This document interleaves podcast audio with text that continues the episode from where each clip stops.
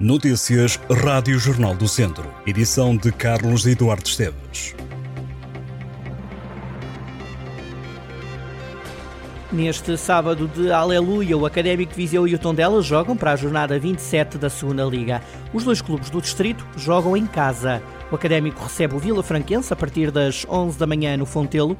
O Tondela recebe o Leixões no estádio João Cardoso. O jogo em Tondela começa às 2 da tarde. No Campeonato de Portugal, o Mortágua tem este sábado nova final pela manutenção. A equipa do sul do distrito defronta fora de casa o Coruchense a partir das 4 da tarde. Também o Rezende e o Castro Daire jogam esta tarde, embora os dois clubes do distrito saibam que na próxima época vão descer à divisão de honra. Neste sábado, o Castro Daire recebe o Rezende num clássico distrital, jogo a partir das 4 da tarde. Ainda no futebol, mas no futebol distrital, fase de campeão da divisão de honra, há jogo marcado. O Sinfãs recebe o Oliveira de Frades às 4 da tarde. Todos os caminhos vão dar a Lalim durante este fim de semana. Na tarde deste sábado da Aleluia haverá a apresentação de um livro e alugar um concerto multimédia na Filarmónica de Lalim com a participação do ator Pedro Lamarche. Amanhã é na Vila do Conselho de Lamigo que acontece a Queima dos Judas, um espetáculo que é inspirado na passagem bíblica da traição de Cristo por Judas. Domingo de Páscoa, este domingo, 5 da tarde, em Lalim, existe então a Queima dos Judas. Às 5 e meia da tarde começa o concerto de Páscoa em Mamenta da Beira. O espetáculo decorre na Igreja Paroquial dos Arcozelos dos Arozelos. Dezenas de músicos vão atuar, a entrada é livre, conta com a atuação da Academia de Música Quinta do Ribeiro, Mamenta da Beira e de músicos de outras academias. Esta noite há a Queima dos Judas em Tondela.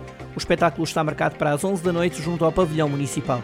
A preparação teve recorde de inscritos, foram 323 as pessoas que prepararam tudo ao detalhe para o espetáculo desta noite. O respeito será a temática principal deste espetáculo multidisciplinar que terá como lema Judas, se não nos consegues respeitar, vais rebentar. O espetáculo de queima e rebentamento do Judas vai na edição número 28 e consiste num momento simbólico de purificação através do fogo. O Teatro Viriato recebe esta noite a final do 5 Concurso Internacional de Piano de Viseu. O evento está na agenda do Festival de Música da Primavera e começa às 9 da noite. Este sábado à noite há concerto no Carmo 81. As viagens de Oxalá é a proposta de hoje. Oxalá é o nome do projeto musical de Maria e Luís. A dupla de músicos inspirou-se no folclore do Amazonas, Portugal e África. As viagens e Oxalá começa às 10 da noite. Está aí mais um festival da canção infanto-juvenil em Vozela. O evento é organizado pela autarquia e decorre a 16 de abril pelas 3 da tarde no Cine Teatro João Ribeiro. Esta é a 18ª edição do festival. Para o Festival da Canção Infantil-Juvenil de Vozela deste ano, o tema é livre, as vagas são limitadas. Pode já anotar na agenda, 13 de maio, João Baião vai atuar a 13 de maio no pavilhão multiusos para o espetáculo Monólogos da Vacina. Além de João Baião, o elenco é também composto pelos atores Cristina Oliveira, Mané Ribeiro, Susana Cacela e Telmo Miranda, que se juntam a um grupo de oito bailarinos. Monólogos da Vacina é um espetáculo que inclui diálogos, coreografias, canções e cenas recheadas de humor. O espetáculo em Viseu está agendado para as nove da noite do dia 13 de maio. Antes, a 13 de abril, é assinalado o Dia Mundial da Voz no Centro Hospitalar Tondela Viseu. O Dia Mundial da Voz é 16 de abril, mas o hospital antecipou as comemorações.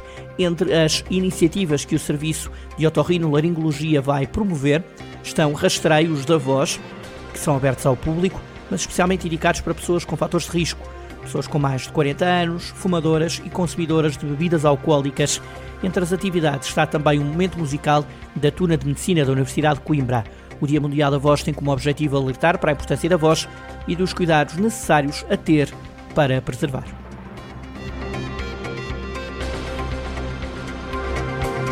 Estas e outras notícias em jornaldocentro.pt.